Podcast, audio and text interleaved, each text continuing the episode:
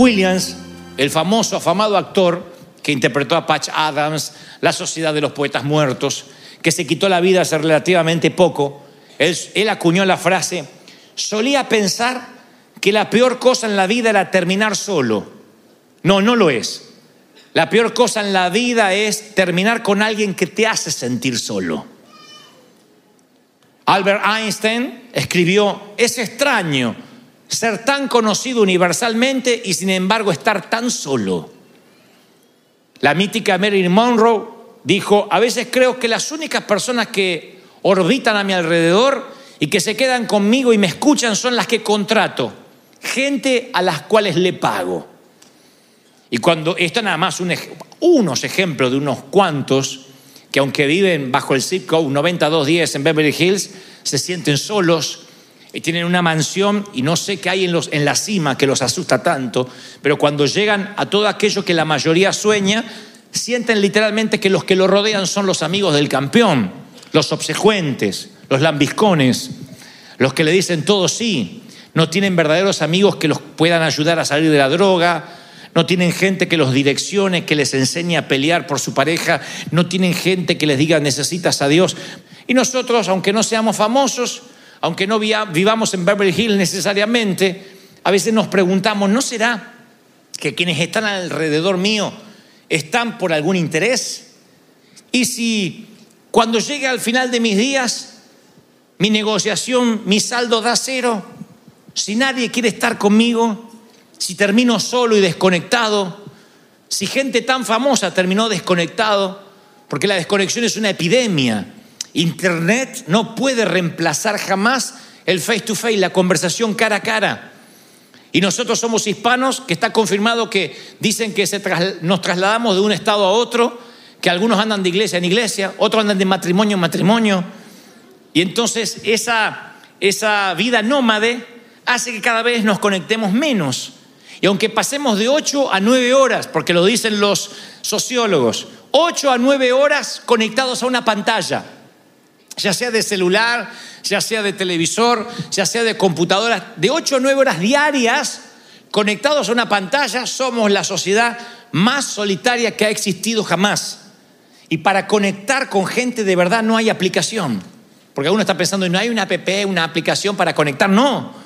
Justamente para conectar uno debería desconectarse de las redes, desconectarse de Internet. Internet parece que nos lleva a conocer mucha gente, pero baja el nivel de intimidad, baja el nivel de conexión eh, racional, humana, de tocarse, de relacionarse. Hay una fobia que sufren personas entre 14 y 30 y tantos años, se llama nomofobia. Nomofobia es terror a salir de casa sin el celular. Mira cuántos nomofóbicos hay acá. Nomofobia es una, es, una nueva fobia que, que an- miles de cientos de años de, antes de Alexander Graham Bell, el inventor del teléfono, nunca jamás nadie se hubiese imaginado que algún día la gente podría salir sin calzón, pero nunca sin celular. Increíble. Nomofobia. Entonces hay gente que habla contigo y hace el celular o ping, y dice, a ver si me estoy perdiendo en Instagram las cookies recién horneadas de mi amiga y estoy perdiendo el tiempo con esta tonta que se quiere suicidar. Entonces, es como que hay un cambio de valores. Es como que de pronto lo que antes era importante ya no tiene valor. Entonces nos empezamos a aislar, pero no nos damos cuenta que estamos aislados porque la tecnología nos empieza a rodear y nos empieza a confundir. Entonces uno si prescinde de comida, si uno deja de comer o de beber, mata el cuerpo, pero si uno deja de relacionarse, mata el alma y mata el espíritu. Uno tiene que relacionarse, es un regalo de Dios.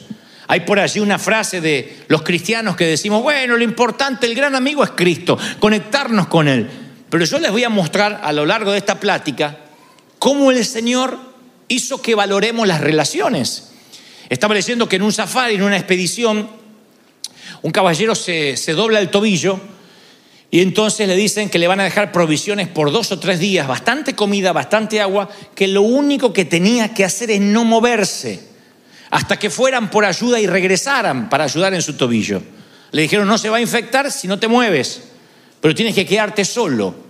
Y lo dejaron con bastante provisión.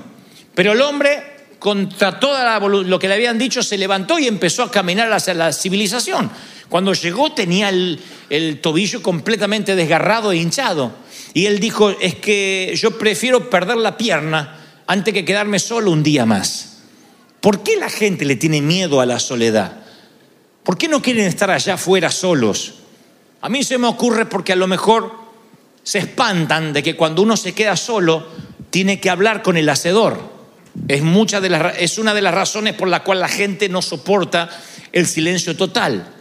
Que cuando uno se queda en silencio tiene que orar, no les queda otra. Yo provengo de una generación que cuando teníamos, a, afortunadamente teníamos a Cristo, nosotros los chicos orábamos por la fuerza porque a determinada hora la tele se, acababa, se apagaba en casa y se terminaba el contacto con el exterior. Y en el silencio, con el libro, con la Biblia, nos poníamos a orar. No era que nos, nos acostábamos dos y media de la mañana después de ver el capítulo 40 de la serie así de Netflix porque quiero saber qué le pasa. No. No digo que esté mal, estoy planteando una situación social. Yo no estoy diciendo es pecado, yo lo que digo es, uno se va a acostar mirando una serie a las 2 de las 3 de la madrugada, no es lo mismo que descansar tu espíritu, quedarte en silencio, meditar que hiciste bien, meditar que hiciste mal, qué cosas puedes cambiar, recordar a quién te faltó llamar, a quién te faltó platicar, cómo están tus hijos. Entonces lo más fácil es conectar los hijos a una tablet, conectarlo al otro a los jueguitos y nosotros conectarnos a la tele o al celular y olvidarnos del mundo y decir, estamos todos bajo el mismo techo, estamos unidos y estamos bien. No, están todos desconectados. Y esa desconexión, ¿qué produce? Que nadie ora, que nadie se encuentra en silencio consigo mismo, que nadie se le ocurriría salir a caminar sin el celular. Aún cuando salimos a caminar, ya sea para contar los pasos o porque nos va diciendo cómo caminamos, porque queremos hablar, aunque sea con Doña Siri, pero queremos ir hablando. ¿Y eso qué produce? Una conexión con gente virtual, pero una desconexión con gente real. Y nos trae un aislamiento. Nos empezamos a sentir solos. El Señor habla en dos parábolas de la oveja perdida de un hombre que sale a buscar una oveja que se perdió y de una dama que sale a buscar una moneda perdida. Y en ambas parábolas, cuando encuentran lo que se había perdido, invitan a sus amigos a una gran fiesta para compartir que habían encontrado lo perdido. Y aunque las parábolas no hablan, el punto no es la conexión humana, sí muestra el aspecto de la naturaleza humana, que así somos, que nosotros necesitamos compartir si tenemos una tristeza, alguna vez aprendí que cuando uno está muy triste, al compartirla con alguien, la tristeza se divide en dos.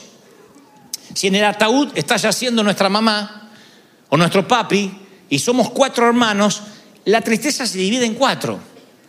O sea, uno empieza a compartir, a lo mejor uno ve todo negro y viene el otro hermano y dice, pero acordate que mamá ya quería irse porque estaba sufriendo. Y viene el otro y se recuerda otras historias. Entonces el dolor se reparte entre tres o cuatro que sufrimos iguales, pero si vamos el peso. Y cuando uno está alegre, dicen que el dolor, dice que la alegría no se divide, se multiplica. conforme el amigo que lo puedas compartir. Entonces vemos un partido de fútbol y lo queremos compartir con alguien. No es lo mismo mirar tu equipo solo que mirarlo con alguien. Y si el que está al lado es apasionado, mejor todavía. Te contagia. Porque cuando uno lo comparte, la alegría se multiplica. Estamos hechos para compartir. El hombre de la oveja perdida, la mujer de la moneda perdida, compartieron. El papá del hijo pródigo hizo una fiesta porque mi hijo volvió y, y, compartió. No hay nadie que diga, me voy a disfrutar la alegría solo. Me compro mi tequila, me compro mi taco y me encierro en la habitación a comer. No. Uno quiere compartir. Tanto las tristezas como las alegrías. Pero hay momentos que uno se siente tan solo. David una vez escribió y dijo en uno de los salmos, ten misericordia de mí porque estoy solo y profundamente angustiado. Busco a alguien que me venga a ayudar, pero a nadie se le ocurre hacerlo. Nadie me ayuda, nadie le importa lo que me pasa. David, el rey David. David a un momento pensó, ¿no será que los que están conmigo es porque son obsecuentes? Y no necesitamos ser Marilyn Monroe o el rey David para en un momento de la vida empezar a preguntarnos quién realmente tiene conexiones con nosotros. ¿Quién realmente está conectado en el alma, en el corazón? Porque si no estás conectado, tarde o temprano empezarás a marchitarte. Y acá en los Estados Unidos, la desconexión es el gran enemigo silencioso. Vivimos en condominios donde no tenemos la menor idea quién vive arriba y quién vive abajo. A lo sumo decimos la que cocina acá al lado parece que cocina una fritura horrible y este desgraciado pone incienso. Lo único que sabemos, pues no sabemos, aparte de ser un desgraciado que pone incienso, no le sabemos el nombre. Es un país de desconexión, que te tropiezas y no te levantan porque no hay que tocar a la víctima porque te pueden demandar.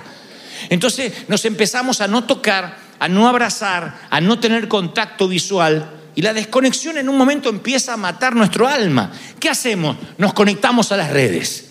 Inventamos una vida ficticia, ponemos un montón de fotos con filtros. Entonces, cuando mostramos, mostramos una versión edulcorada nuestra. Y la gente le pone like a esa versión. Y decimos, ay, cada vez tengo más amigos. No. Es gente que sigue una mentira. Porque eso no somos nosotros. La desconexión es atroz y no nos damos cuenta porque estamos ensimismados en banda ancha, en conectarnos a Amazon, a Netflix, a, al Internet, a la red, a la autopista, lo que sea. Y estamos conectados, pero a la vez en el alma marchitos. Y el Señor dice, si no tienes con quién compartir, si no logras tener a alguien con el cual puedas caminar juntos, y no hablo necesariamente de pareja, hablo en la vida, amigos, compañeros de armas, la vida se te va a hacer muy cuesta arriba, muy difícil. Entonces ayer, mientras que escribía este mensaje, me encuentro en el segundo libro de Timoteo, capítulo 4, la última carta de Pablo antes de morir. Última carta. Porque yo pensaba, Señor, para que podamos entender qué es lo que nos quiere decir, qué ejemplos bíblicos encuentro de soledad, de gente sola, desconectada. Y encontré a Abraham, cuando solito no puede consultar con la esposa y tiene que sacrificar a su hijo. Me encontré a Moisés, proscripto, escapando de la ley, dejando ser el príncipe de Egipto para ser simplemente casi un delincuente. Me encontré con José, vendido por su propia familia en un país extraño, Daniel en Babilonia, David perseguido por su propio suegro, escapando como un animal. Pero de pronto el Señor me muestra a Pablo, el apóstol. Entonces ustedes dicen, ¿y Pablo, un hombre solitario? Sí, hay, un episodio bíblico que los predicadores nunca mencionan porque dicen, bueno, es casi es una miscelánea, está allí como una nota de color. En la última parte de lo que nosotros conocemos como la última carta que él escribe, que se la escribe a su discípulo Timoteo. Y se llama Encargos Personales de Pablo. Y en ese último episodio, en su última carta menciona a 17 personas. ¿En dónde está Pablo? Está al final de su vida confinado en la infame cárcel Mamertina en las entrañas de Roma, que es un pozo, un agujero aislado. ¿Qué creen que dice? Bueno, soy el gran Pablo, así que no tengo soledad. No, él sufre. Pablo está viviendo en un foso negro, un agujero en la tierra, húmedo, frío, donde solo convive con ratas. Y tal vez tú y yo no estamos en un agujero frío, afortunadamente, pero podemos estar en cárceles como por ejemplo cubículos de oficinas solitarios, gente que está en cárceles en su propia camioneta, todo el día arriba trabajando y está en esa cárcel donde no habla con nadie, otros están en condominios, como les dije yo, donde no saben quién vive arriba, quién vive abajo, una cárcel de soledad, de aislamiento. Y Pablo ahora no está en una habitación rentada, está en un foso y siente la desconexión de la infidelidad. Pero no la infidelidad que se ha acuñado para los matrimonios, la infidelidad de la amistad. Él menciona de los 17 amigos que menciona, hay seis que están trabajando en lugares legítimos, que Dios los mandó. Él los dice. Dice, bueno, Crescente está en Galacia, Tito en Dalmacia, Tíquico está en Éfeso, Carpo en Troas, Erasto en Corinto, Trófimo está en Mileto. De paso le tiro estos nombres como en el primer servicio a las mamás que están embarazadas, que están buscando nombre para sus hijos. Tíquico, Carpo, Erasto, Trófimo. Y luego nombra a Pablo un desertor. Dice, y Demas.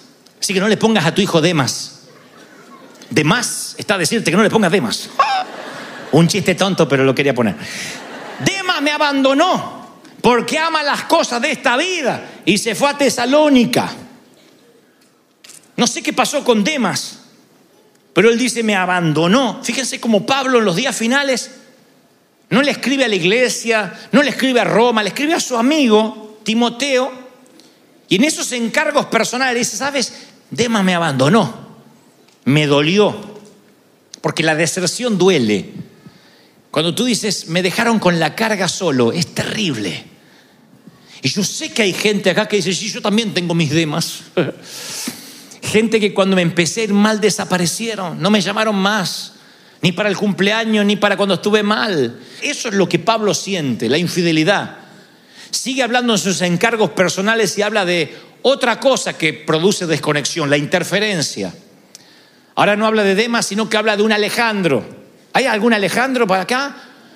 Bueno, ya Dios te empezó a hablar, mira. Alejandro, el que trabaja el cobre, dice. Así que si no eres el que trabaja el cobre, no habla de ti. Me hizo mucho daño. Le escribe a Timoteo, cuídate de él, porque se opuso a todo lo que yo hacía. Y la frase me hizo daño significa hizo cosas en mi contra. Hay gente que está a tu lado y no colabora con el arca, pero ayuda con el diluvio. Alejandro, dice Pablo, interfirió, se opuso a todo. ¿Sabes lo que es tener alguien que se opone? Alguien que se sube al carro y va apretando el freno. Porque son negativos, porque son tóxicos. Porque le dice, ay, me voy a casar, hmm, pero que te dure. ¿Viste que adelgacé? ¿Te parece? Yo te veo más gorda.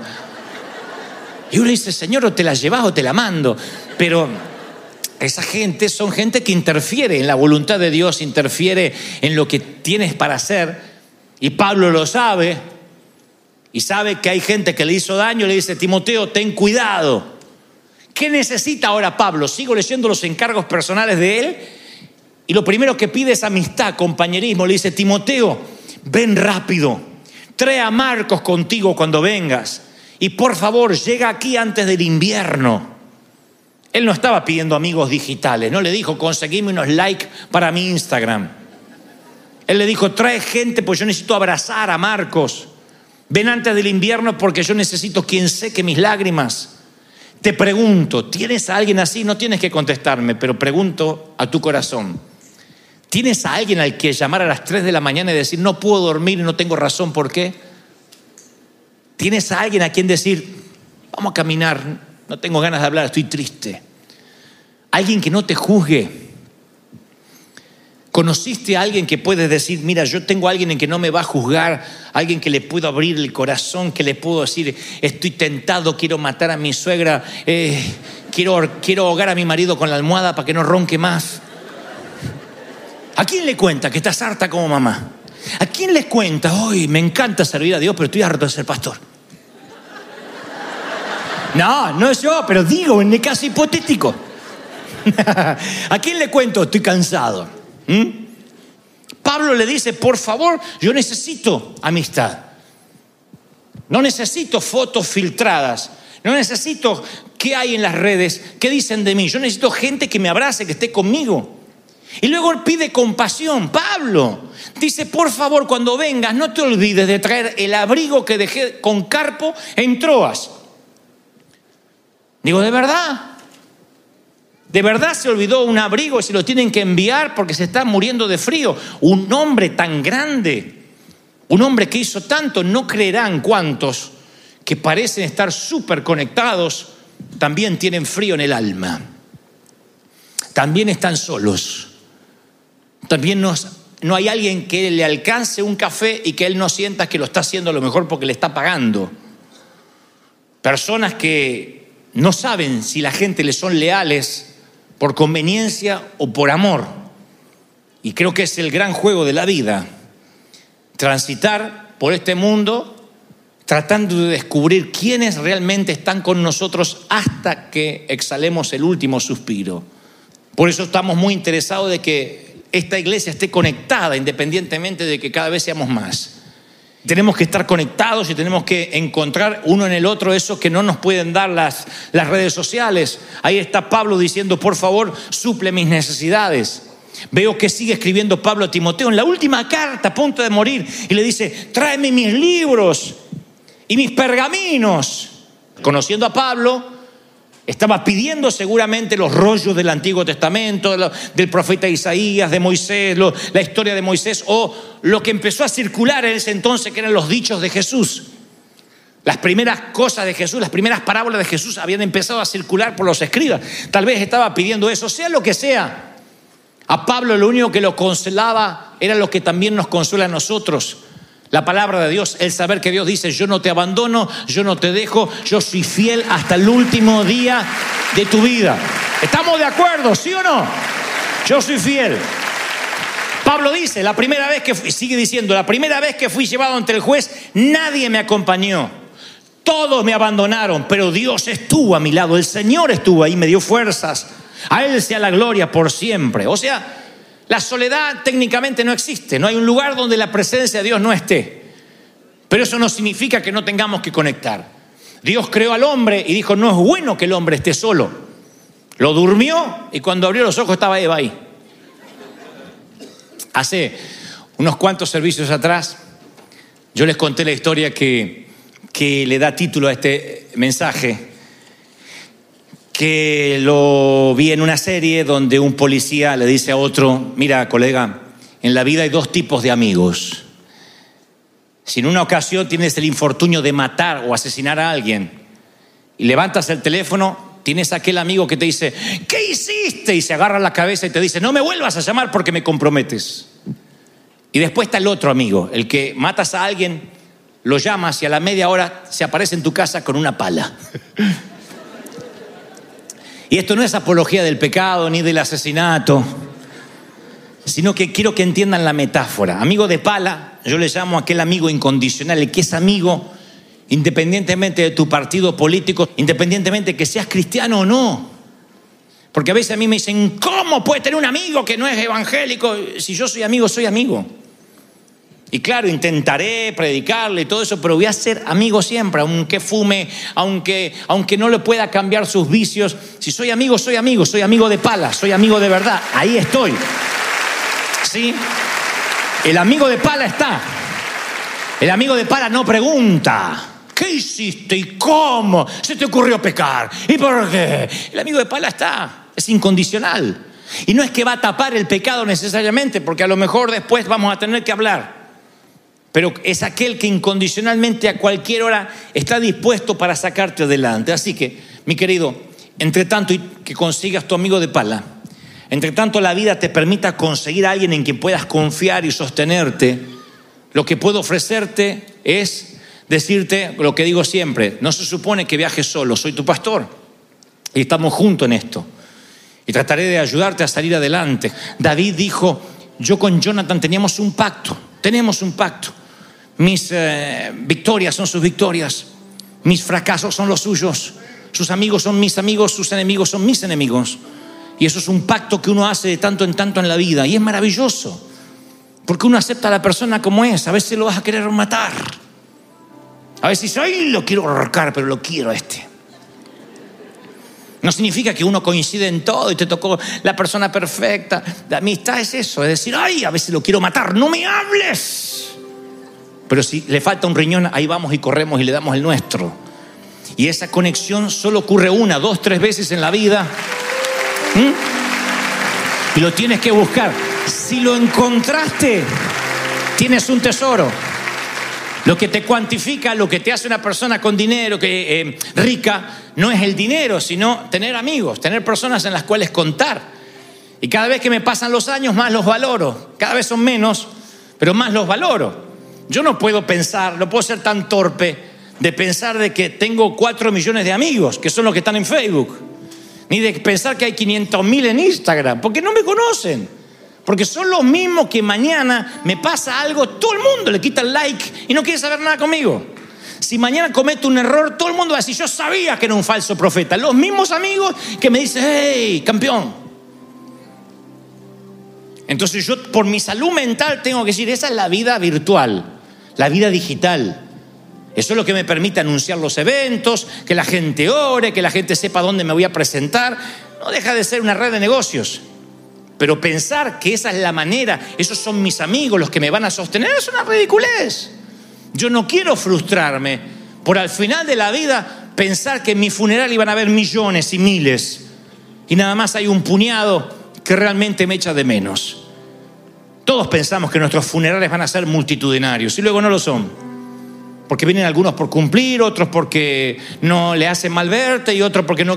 Hay gente que hasta no visita enfermos porque dice, no, es que me hace mal verlo así. Terrible. Hay gente que dice, yo no visito a mi amigo porque me hace mal, me, me, deprime verlo así, eh, eh, confinado en una cama, me hace mal, me duele el corazón, por eso no lo veo. Desgraciado, encima que está mal, no lo ves. ¿Qué importa que te haga mal, que te descomponga el olor? Si sí, eso encima no era tu amigo.